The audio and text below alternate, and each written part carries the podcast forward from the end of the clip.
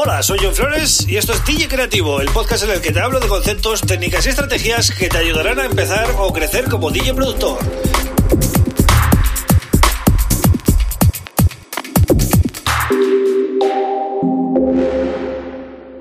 Bienvenido, bienvenida a DJ Creativo. Mi nombre es John Flores y este es el episodio número 137 del podcast.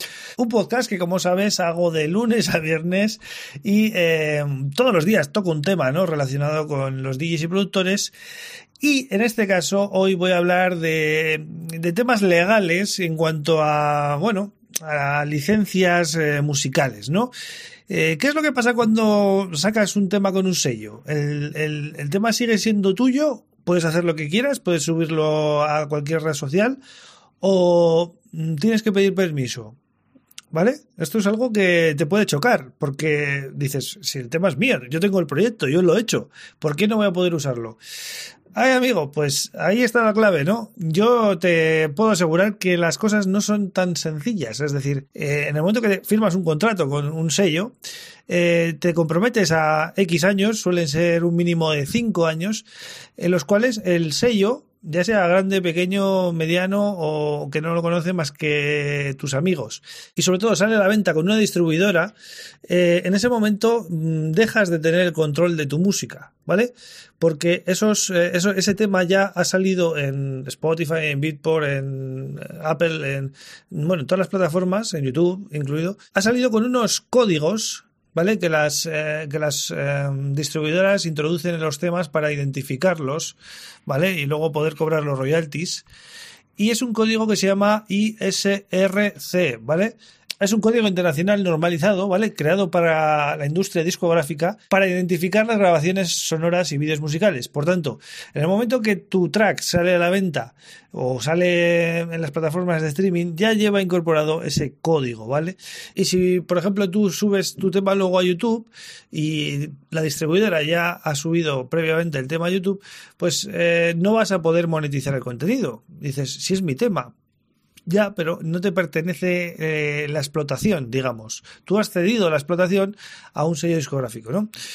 entonces, es una cosa curiosa que quizás si no has sacado música antes, pues no lo sepas, ¿no? Pero eh, es así, es así. En el momento que tú te comprometes a sacar música con un sello, ese, ese, ese material ya no lo puedes usar a nivel comercial eh, como tú quieras. Tienes que respetar ese acuerdo, ¿no? Con, con, el sello. Aunque no cobres, porque yo he sacado temas con sellos que no he llegado ni a cobrar nada, pero luego no puedo coger ese tema y meterlo en un recuperatorio con mi sello. Es curioso y es eh, hasta cierto punto pues un poco indignante. Pero así está montada la industria, ¿no? Es a ver, es una industria musical que todavía mmm, bebe mucho de, de, la vieja industria musical. No se ha actualizado totalmente, no es una industria 2.0, no es una industria digital 100%, todavía eh, sigue teniendo eh, eh, ese, ese modelo ¿no? de, de, aunque bueno, ahora con el streaming se está avanzando mucho y el sistema de reparto de royalties y todo este tipo de cosas todavía lo veo un poco anticuado, ¿vale? Y otra cosa que quizás no sepáis, si no tenéis experiencia en, en venta de música digital, ¿no?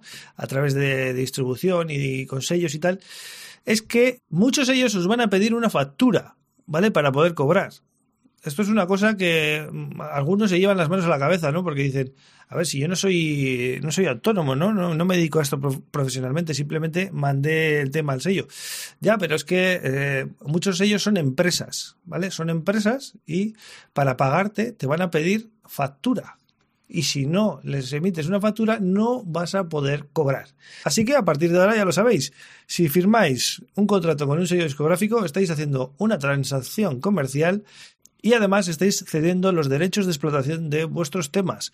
Por tanto, luego vais a tener que respetar los tempos a la hora de promocionar, tenéis que tener cuidado, ¿no? De dónde subís la música, etcétera. Porque el sello tiene prioridad a la hora de, la, de, de, de decidir cómo promocionar el tema, ¿vale?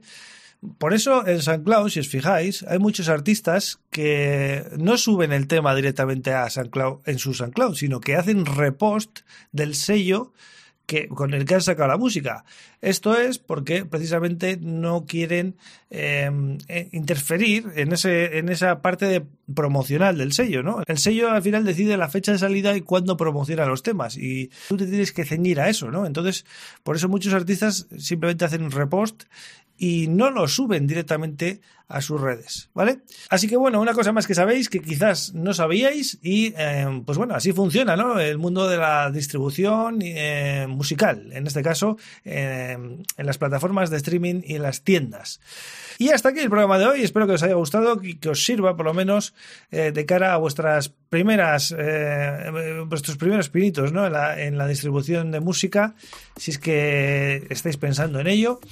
Y ya sabéis que me tenéis en el podcast, en YouTube, en johnflores.pro y me podéis contactar como queráis, ¿vale?